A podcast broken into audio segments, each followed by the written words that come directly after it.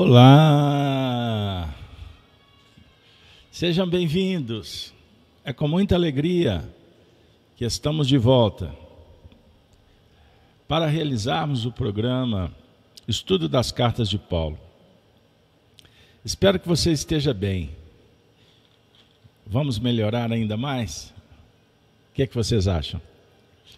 Sejam bem-vindos, portanto, a esse programa produzido pela Fraternidade Allan Kardec, BH, com essa parceria amiga, fraterna de mais de 10 anos com a Rede Amigo Espírita. O abraço a todos, em especial o Zé Aparecido, o idealizador e mantenedor. O pessoal do canal Gênesis, sejam todos bem-vindos. Vamos iniciar o programa da noite? Hoje, último dia de janeiro de 2024, dia 31. Vamos orar? Levando o pensamento ao Senhor da vida, agradecendo, agradecendo pela divina oportunidade. Que os bons espíritos nos protejam, nos envolvam, de sorte que o programa de hoje possa ser pródigo de bênçãos para todos que aqui se aportarem. Que possamos recolher os elementos que necessitamos, auxiliados pelo estudo, pelo conhecimento do Espiritismo, que é a chave da revelação, para penetrarmos nos ensinos do Rabi da Galiléia Jesus, tendo em Paulo de Tarso médium das boas notícias o vaso escolhido. Que os bons espíritos possam também envolver o seu lar, envolver a todos que chegarem, encarnados e desencarnados. Ainda pedimos por todos que sofrem em humanidade, especialmente os que estão em situações de penúria, crises morais, as dificuldades nas regiões de reparação, de arrependimento, de expiação.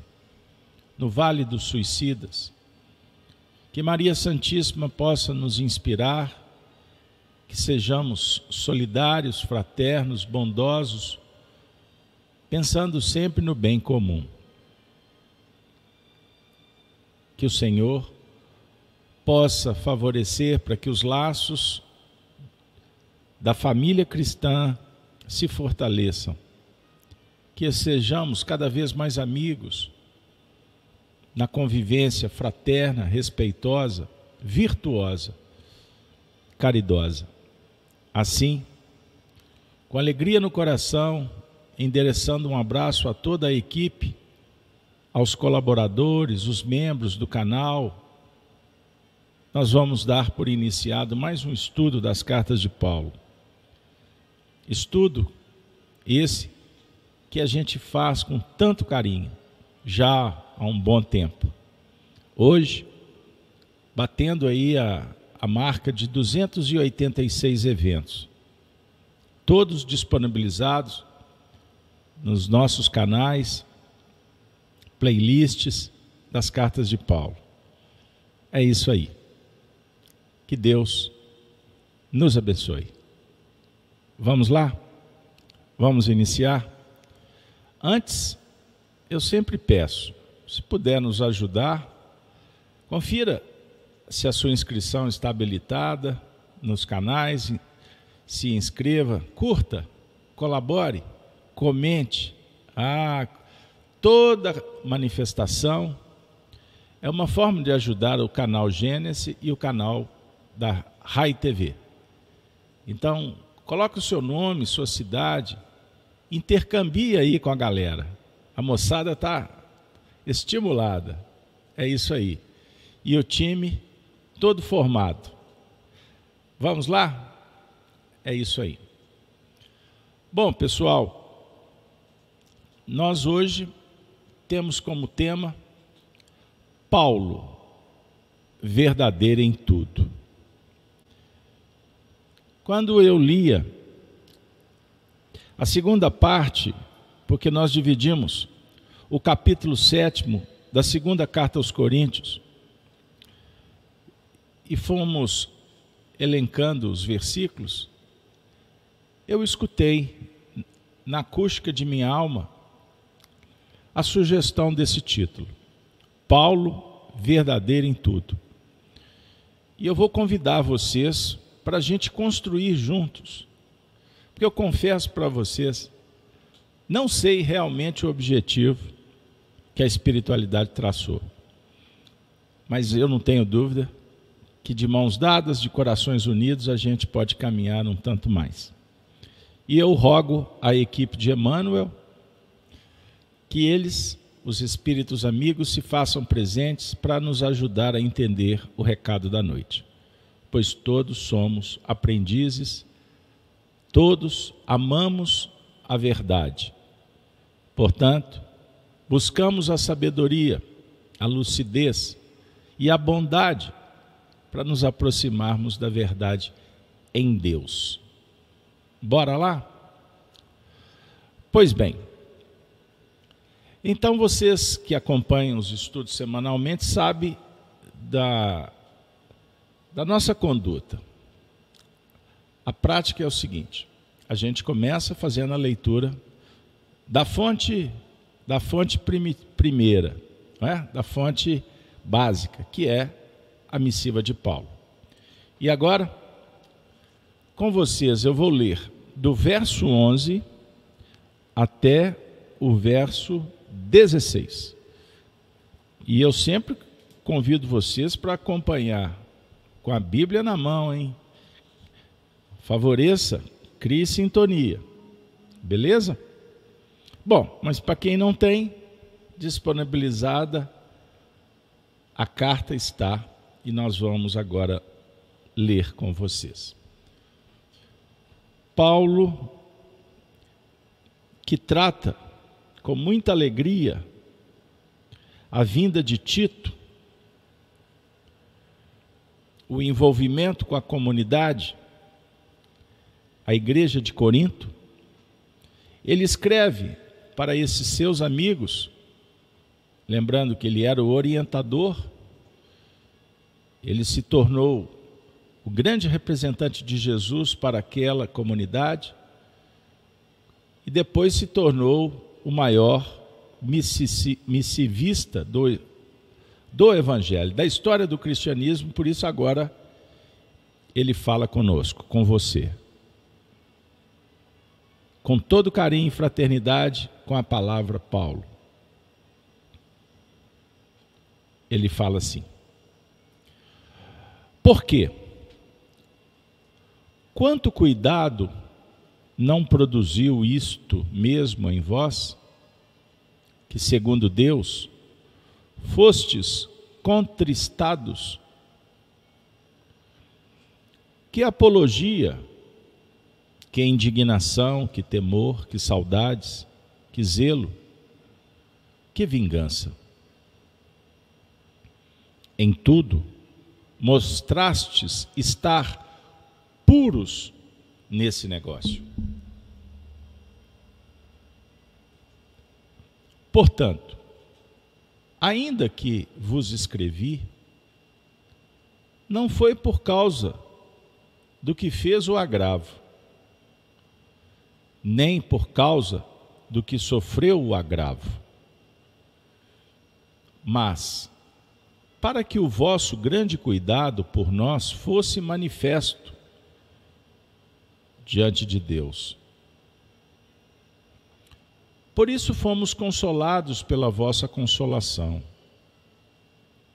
E muito mais nos alegramos pela alegria de Tito,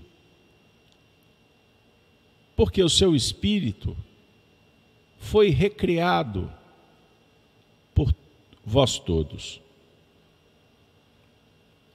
Por quê? Se em alguma coisa me gloriei de vós para com ele, não fiquei envergonhado. Mas, como vos dissemos, tudo com verdade, também a nossa glória para com Tito se achou verdadeira.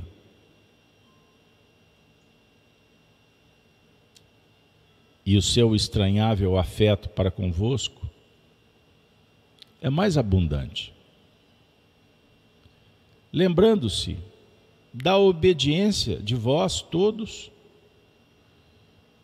e de como recebestes com temor e tremor.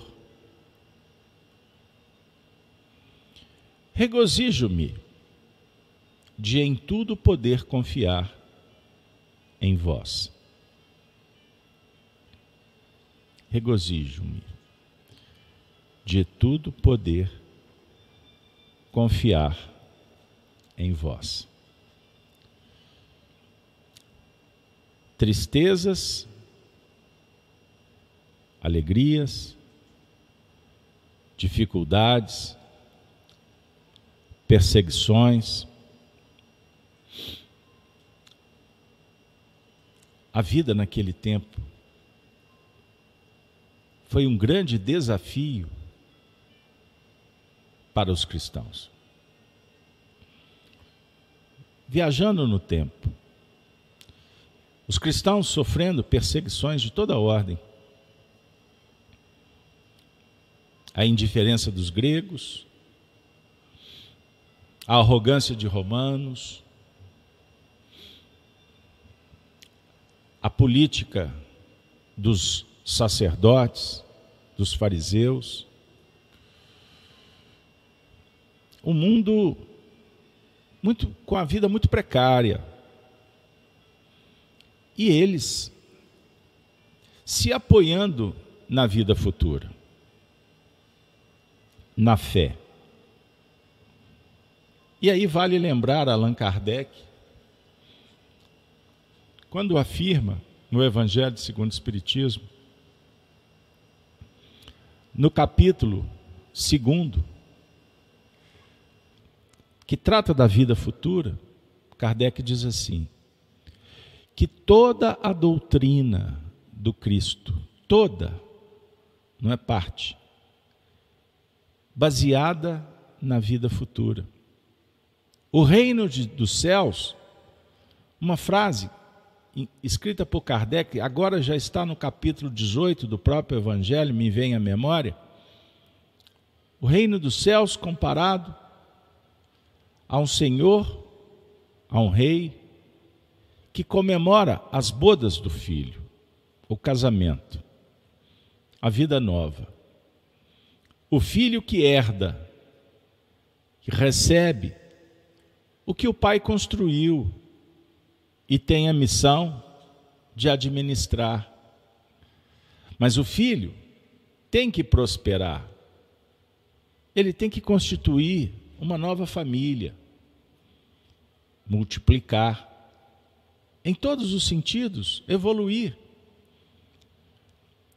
E, por excelência, manter-se na condição da filiação divina que garante a conexão com o Pai eternamente. Mas desenvolvendo, por certo, autonomia, trabalhando, crescendo, experienciando, vivendo uma nova vida. E à medida em que a, a família prosperar, se multiplicar, chegando os filhos, os netos do pai, do pai deste que consorciou na nossa história, nós vamos percebendo a importância dos grupos afins, da família espiritual, quero dizer. E aí a gente perpassa além. O Evangelho segundo o Espiritismo no capítulo que trata honrai vosso pai, a vossa mãe, nós vamos receber uma orientação, a teoria moral espírita, que nos ensina que existe a parentela espiritual, como também existe a parentela corporal. E a parentela corporal é transitória. Nem sempre grupos afins. mas grupos se reunindo para cumprir uma tarefa. Cada um na sua, no seu compromisso, mas de mãos dadas para crescermos juntos. Assim se faz. Assim caminha a humanidade. Mas não necessariamente com almas que amamos em plenitude, mas sim em processos de resgates, de compromissos, para aqueles que gostam da alusão kármica, mas dentro de um grande projeto. E eu gosto sempre de, de apertar essa tecla, para que a gente não se esqueça, não esqueçamos jamais, que temos compromissos espirituais inadiáveis. E quando nós estamos juntos, a ideia é aprendermos uns com os outros. E vou mais além, dizendo que Deus conversa com os homens pelos homens, portanto, todos que convivem conosco, como nós com eles, temos muito que dar e também receber. E tomar a Deus, apreender, guardar em celeiro, fazer bom uso, viver a experiência que possa marcar nossa alma para sempre. Mas a parentela corporal, repito, ela é transitória, cíclica. Nem sempre encontramos as almas afins. Podemos encontrar, inclusive, adversários, inimigos no tempo. Mas qual que é a ideia? Que nenhuma ovelha, prometeu Jesus, se perderia. Então, quando nós nos complicamos com César, temos que ajustar com César. Ninguém está ao lado de quem quer que seja dentro de uma linha aleatória, ou naquela expressão por acaso. Aliás, eu, eu sou fã de carteirinha, se eu posso assim dizer, de uma frase usada por André Luiz, contida no capítulo 16 do livro Nos Domínios da Mediunidade. O livro que conta a história da médium Ambrosina, está lembrados? Que é o Chico Xavier. André Luiz diz assim: que o acaso é uma palavra inventada pelos homens para definir o que? O menor esforço. Se ignoro, se não sei, é mais fácil dizer por acaso. Ah, isso. A vida é cheia de acontecimentos que não tem qualquer sentido. Eis a visão limitada entre o berço e o túmulo e a mediocridade pautada pela ignorância ou a violência promovida pela presunção, pela arrogância ou pela prevaricação o abuso do poder. Perceberam? Então, minha amiga e meu amigo, Paulo conversa de uma forma singular, amorosa, fraterna, com o seu público. É como se ele falasse para a eclesia, para a assembleia, para aquele grupo de iniciados, vamos assim dizer. Pois estavam reunidos interessados em receber o programa traçado. O conselho, que chegava nos momentos fundamentais. Vale lembrar, vocês já leram o livro Paulo, Paulo e Estevão? psicografado pelo Chico, considerado a, a, a, a obra astro, é uma expressão xaveriana. Muitos livros satélites, planetas. Mas Paulo Estevão é o, é o, é o livro principal da Lavra de Emmanuel. Uma vez, inclusive, que conta a história daquele que era um dos seus mentores na tarefa. Vide o livro Amor e Sabedoria de Emmanuel, de Clóvis Tavares, ou, se eu não fizer, né, ninguém faz, porque não tem dinheiro, não existe interesse comercial, então tem hora que eu mesmo tenho que divulgar o trabalho que eu fiz. Eis o livro Chico, Diálogos e Recordações, Memórias do Arnaldo e do Chico Xavier, que eu tive a honra, o privilégio de anotar, de poetizar, de ser instrumento dos espíritos para fazer com que esse livro chegasse ao grande público espírita. Temos aí a história da relação Emmanuel e Paulo. Mas voltando à obra, Paulo de Tarso se torna médium, médium do Cristo. Foi Jesus que, que delegou para Paulo a tarefa de escrever as cartas. Não tinha rede social, pessoal. Não tinha avião, trem.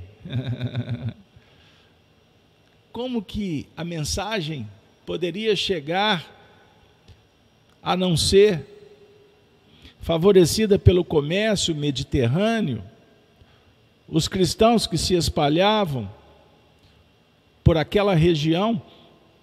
Então, Jesus dá um toque especial para Paulo. Paulo, escreva. Porque Paulo queria estar com todos.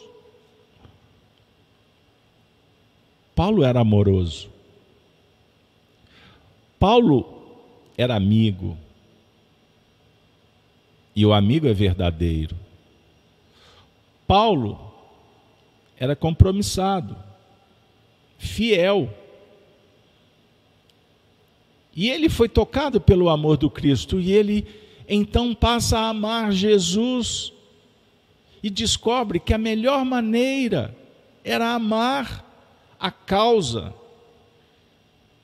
amar a Deus de uma forma diferente, com uma outra visão, com sensibilidade, consciência. Paulo foi preparado para se tornar no futuro sumo sacerdote. Aquele que entra na sala do Santo dos Santos. E possivelmente Paulo teria autoridade moral diferente de muitos outros, que se tornaram principal, o príncipe dos sacerdotes, mas sem a envergadura, a estatura moral para ser,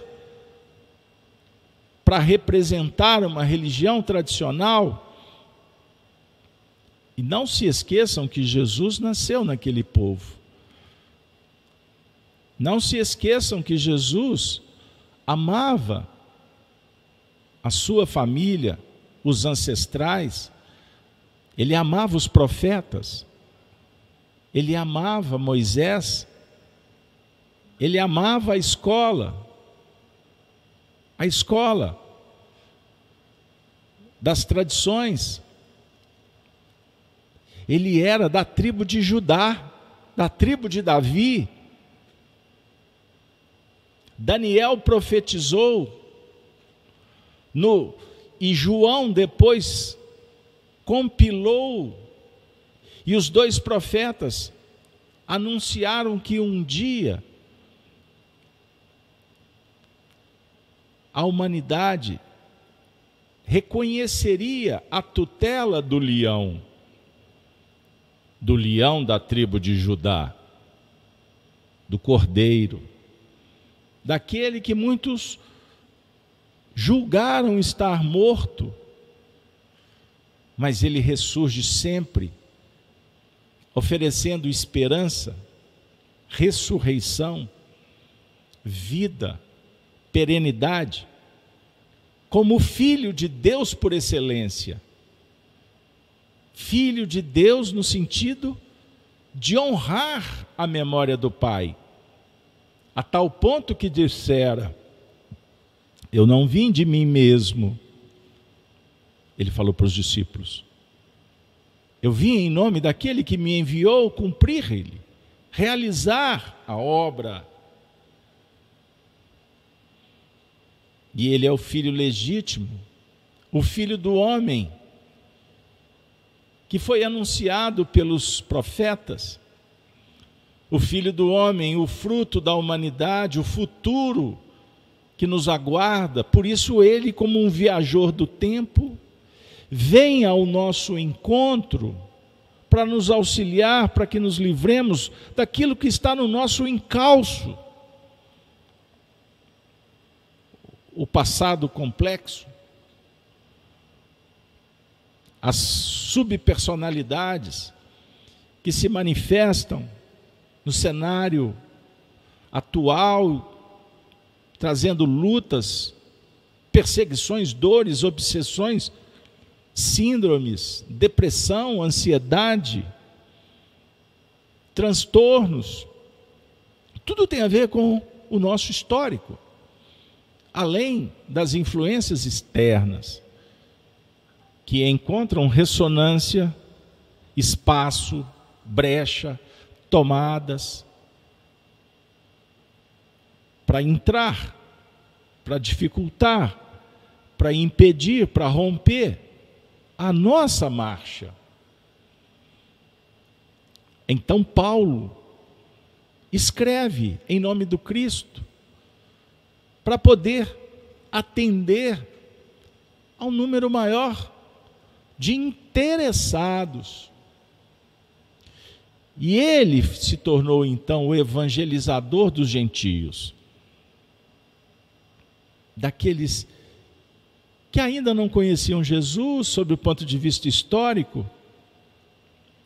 mas ansiosos, necessitados, desejosos de uma vida melhor, bastava um toque, uma carta, um conselho uma visita, um passe, a cura, se estabelecendo, o indivíduo se convertendo. Então, gentios é uma expressão figurada, porque existem os gentios, as outras gentes, que realmente se encontram em grau de infantilidade ou de falta de conhecimento de elementos de cultura, de influência, de bases que não estão ainda prontos. Então são outras gentes, mas não significa que estão separados, segregados. Pelo contrário, o amor do Cristo envolve a todos. Paulo compreendeu. E por isso Paulo foi transparente na sua conversão, na sua mudança. E ele não escondia, ele não dificultava para que as pessoas conhecessem o seu passado. E em quantas cartas ele afirmou que foi o que não se considerava digno de ser tratado como apóstolo, porque ele perseguiu a muitos. Ele foi o responsável direto pelo apedrejamento de Estevão. O Gesiel, ele não sabia. Ele que ouviu tantas histórias de Gesiel da boca de Abigail, sua noiva. Gesiel, alma sensível, espiritualizado, falava como poucos e vivia as tradições,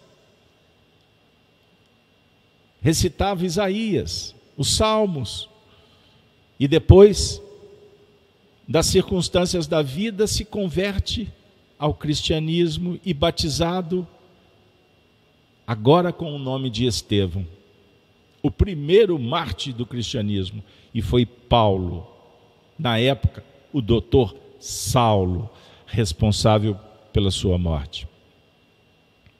Então, todos conhecem a história de Damasco. Jesus, Paulo, Saulo, por que me persegues? Todos conhecem. Aqui nós estamos num outro momento histórico.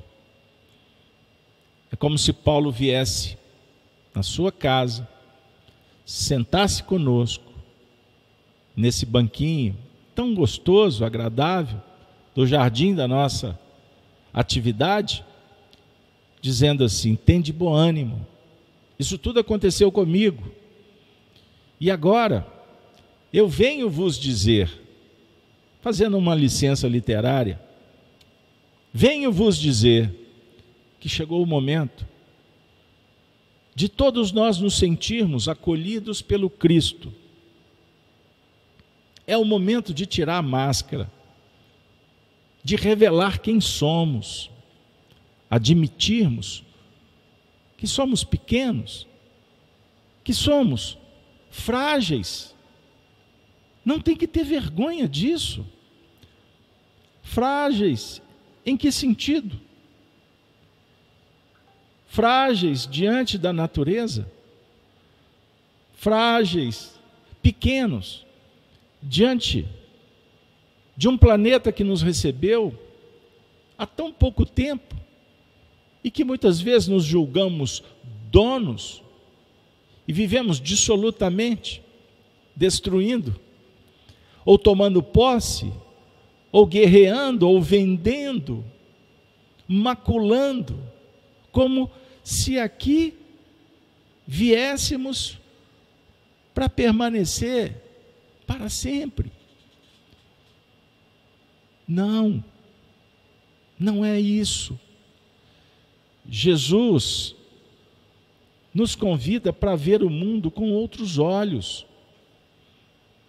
Enquanto a ciência, os homens entendem que temos que olhar com os olhos da equação que se resolve facilmente, ou dos números que constatam, ou os fatos puramente, literalmente, que se apresentam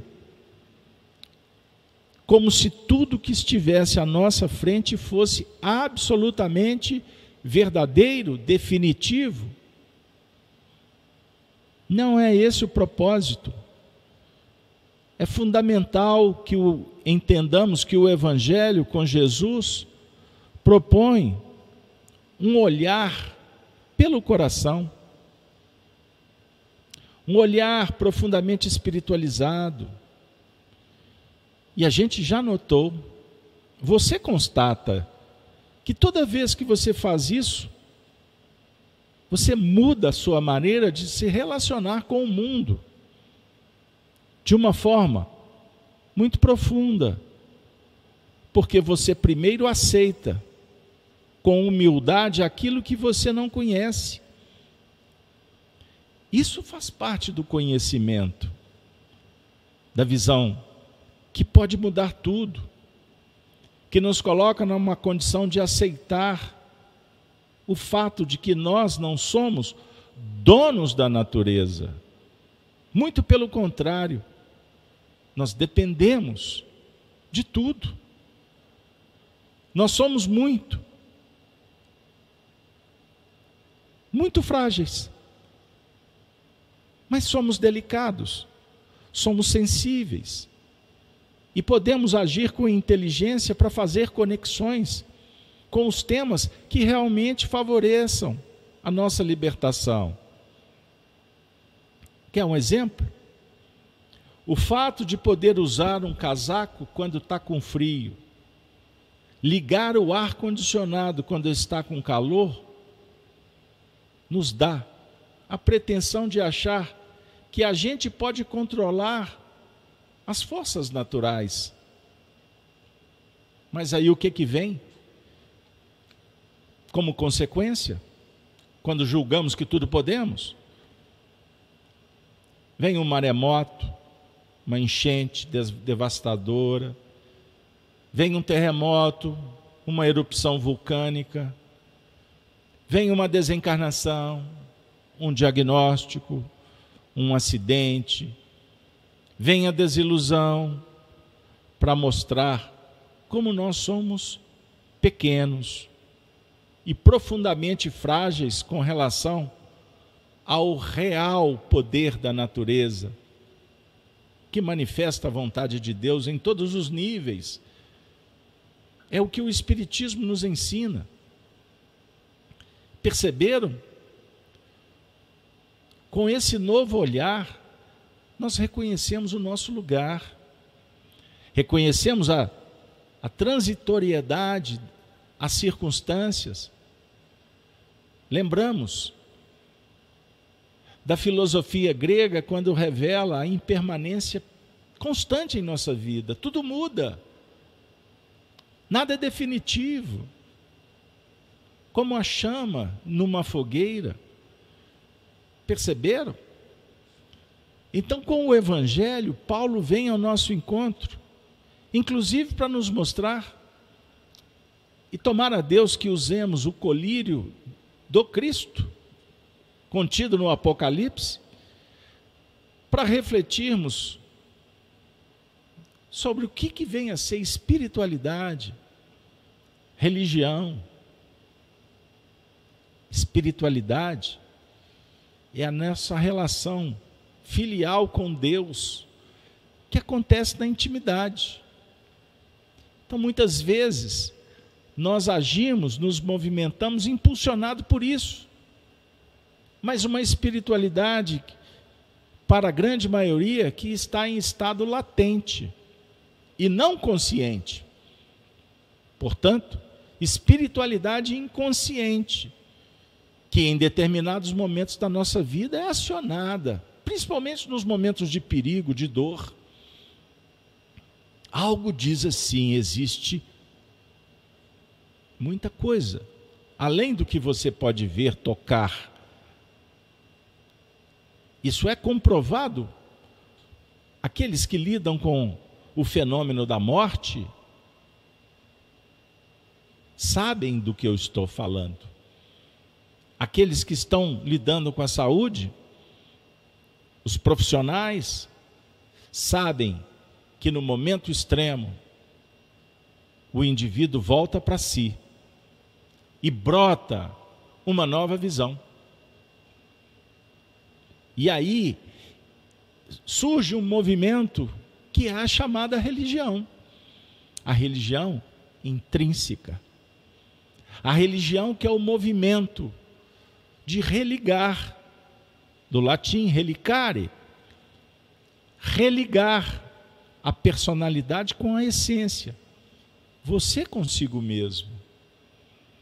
Mas existe também uma outra forma de você analisar a religião reler. Releia, reveja, ressignifique a natureza que está pronta para ser operacionalizada dentro de você. Então, no símbolo de Adão e Eva, das tradições mosaicas, nós percebemos que Adão e Eva, depois de suas escolhas, foram lançadas num lugar à parte, figuradamente expulsas, retiradas do paraíso, para entenderem a importância do mesmo e da e do valor, da importância de se ouvir a voz da consciência, que é Deus conversando no livro da natureza conosco. Então o movimento é de religar, é de voltar é de superar a rebeldia. Essa nova visão de mundo.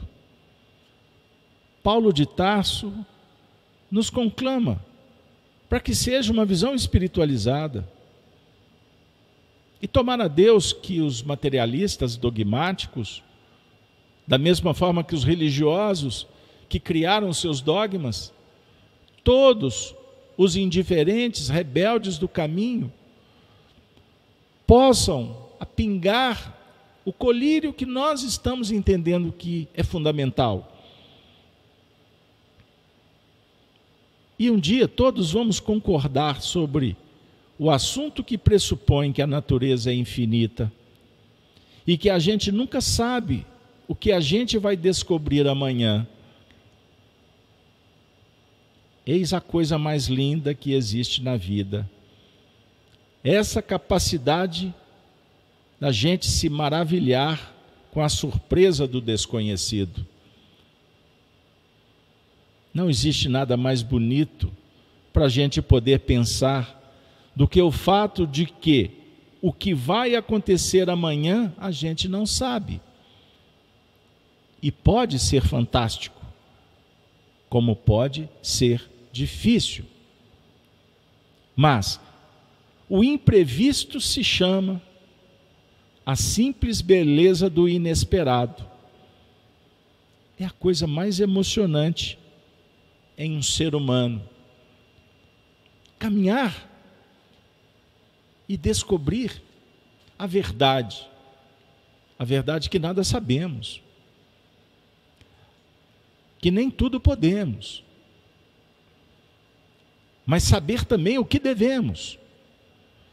Operacionalizar nessa conexão divina, majestosa, que liberta toca o ser, que gera a beleza, que é a harmonia do contraste, que cria, portanto, a harmonia, a musicalidade perfeita, soberana,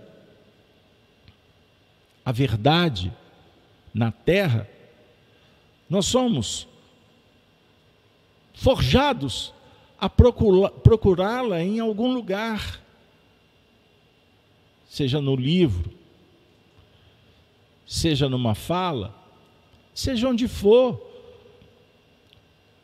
Mas com Jesus nós somos sendo inspirados sempre que abrimos possibilidade, verificando que a verdade, a verdade está em Deus. Paulo de Tarso foi verdadeiro. Ele tirou a máscara. Ele deixou o peso. Pelo caminho, tudo que impedia sua marcha. Na eterna conversão ao amor do Cristo. E aí eu concluo com você. Essa conversão não se deu apenas naquele dia, ao meio-dia, nas portas de Damasco. É uma conversão de toda hora. Porque sempre Jesus se apresenta e espera que nos revelemos que admitamos e que confessamos. É fundamental conversar com o Senhor. Por mais que sabemos que o Senhor nos conhece e nos sonda, para ele não, é, não há surpresa, porque ele é eterno. Mas a oportunidade de procurá-lo na intimidade da consciência, e repousarmos no solo sagrado do coração, é uma experiência sagrada que consagra, é uma função que dá sentido na nossa caminhada. Reflitamos, reflitamos. E para concluir o nosso bate-papo de hoje, nós fomos inspirados e vamos compartilhar com vocês um texto do nosso benfeitor Emmanuel no livro A Vida Responde. O texto intitulado A Verdade Responde. E Emmanuel, com muito carinho, diz assim: As indagações sempre se renovam em toda parte. Inquirições da vida no mundo, especialmente as respostas, em todas as circunstâncias, foram baseadas nas interpretações pessoais daqueles que as formulam. Sábios de todos os tempos e procedências se manifestam no assunto para reconhecer que as suas teorias ou análises sofrem alterações em suas estruturas. O que nos compele a declarar que, mesmo nós, os amigos desencarnados, às vezes, modificam informes e concepções no desdobramento das tarefas individuais ou nos eventos evolutivos. Chega, porém, um dia em que a verdade nos surge na vida íntima. Chega, porém, um dia em que a verdade nos surge na vida íntima. Lembrem, lembremos, Jesus, no sermão profético, falou dos dias em que vivemos, que seriam os dias do engano, mas também do desengano. Porque o engano gera naturalmente, por não conseguir se sustentar, a mentira. As respostas vêm. Então nós estamos agora diante de um espelho que reflete quem somos de onde viemos. E uma atividade como essa, para onde vamos? E quando encerrar, nós vamos um, para um outro tabernáculo. Como fazer? Que é uma descoberta pessoal. Então é o instante que a verdade vai vigorar na hora que você estiver fazendo. Então Emmanuel diz assim: não acreditamos exista um metro para medir a verdade. E continuamos na caminhada para adiante. Não temos, porém, essa pretensão de definir o que seja verdade. Mas sabemos que a verdade é a bússola de nossa marcha. E que aparece inevitável nos caminhos em que ela nos responde, acrescida sempre de mais luz em nós mesmos, respondendo-nos às indagações em nome de Deus. Emmanuel, Uberaba, 21 de junho do ano de 1990.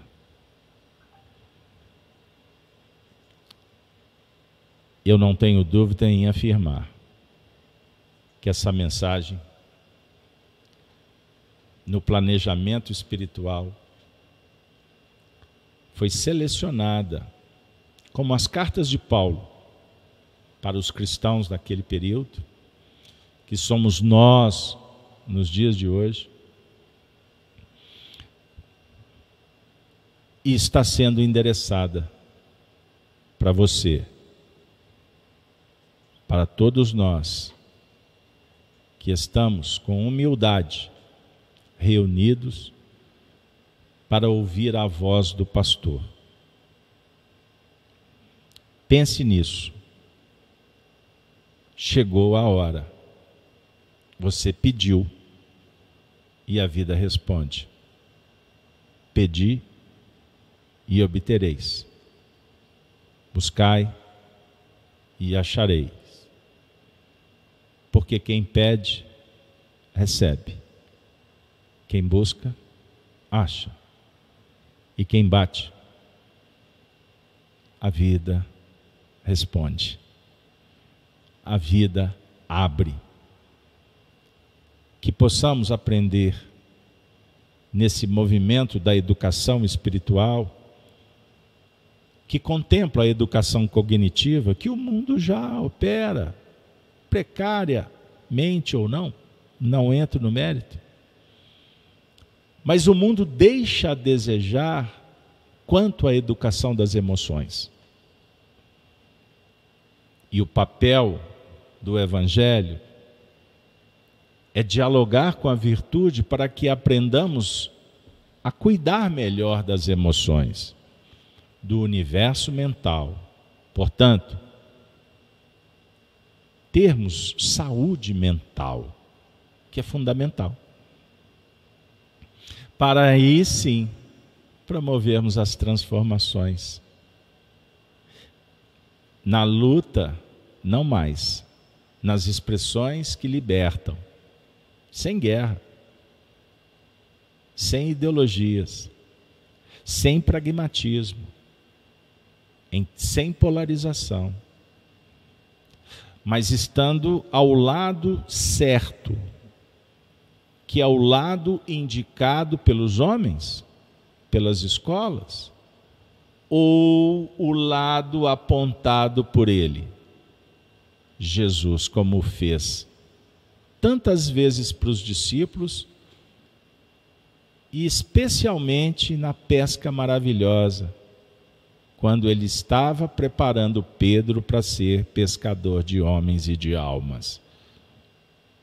Não foi à toa que a passagem está colocada naquele momento histórico do Evangelho.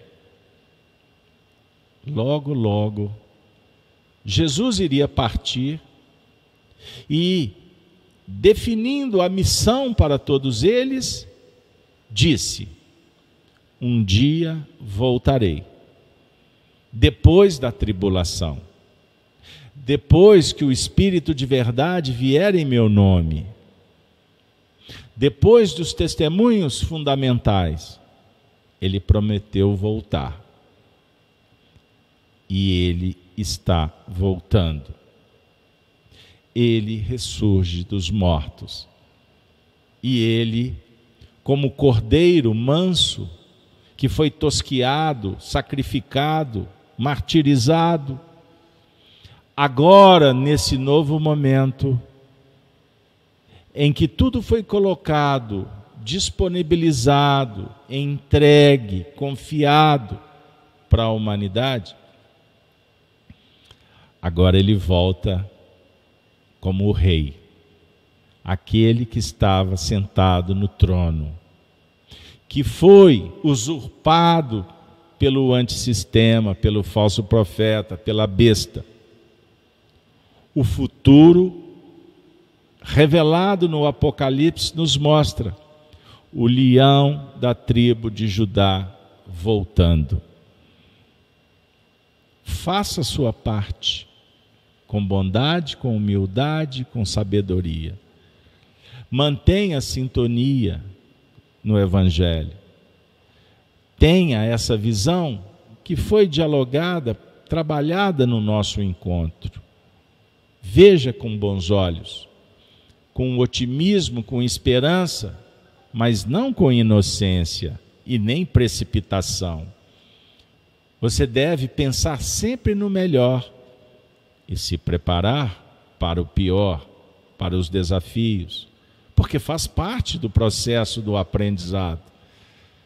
Mas o cristão jamais abaixa a guarda, não teme porque sabe que ele tem a vocação para a vitória. E a Jerusalém prometida, ela vai descer do céu. Enquanto isso, veremos Jerusalém cercada pelas nações. Veremos o discípulo tendo que provar para ele mesmo a sua fé, fidelidade, amor ao nosso Senhor Jesus Cristo, ao seu projeto divino, que é o projeto de todos nós. Brilhe a vossa luz e tenha paz. Sejamos agentes da paz. Assim, com muito carinho, agradecidos de coração a sua paciência, a sua bondade, a sua perseverança. E agora eu agradeço ao nosso mentor espiritual. Porque eu, como você também, estou muito feliz pelo estudo de hoje. Porque eu não sabia o que iria acontecer. E graças a Deus nós constatamos que fomos beneficiados lágrimas enxugadas, energia renovada, impulsos revitalizados e todos nós felizes e em paz. Que o Senhor abençoe a você, a sua família, que a gente possa prosseguir estudando o Espiritismo. Qual o livro que você leu em janeiro? Qual é a programação? Qual é o livro que você vai ler em fevereiro? Vai vir um feriado aí, hein? Quem sabe dá para ler uns três livros no feriado. Ou você vai lá para. Não. É o momento de nos preparar, porque os testemunhos estão bem pertinho. Se preparem. Nós vamos conseguir, mas é necessário não deixar a guarda baixa, vigilância e amor sempre. Oração no lar, com seus pares. Não percam a sintonia. E o livro é uma chave muito importante para você passear pelo universo com Deus. Emmanuel ensina para frente e para o alto. Eis o lema do cristão. Ave Cristo, uma boa noite, um beijo no coração dos amigos da Rede Amigo Espírita. Não, não se esqueçam de inscrever, de conferir o sininho das notificações, comente, compartilhe. E o pessoal do, do canal Gênesis, o mesmo pedido e um convite. Amanhã, 6h42, Gênesis no lar o Evangelho no coração. Você não consegue levantar cedo? Não tem problema. O vídeo fica guardadinho te esperando. Mas é bom demais da conta a gente estar tá junto, não é? Porque o galo canta, a turma se levanta e o Evangelho encanta.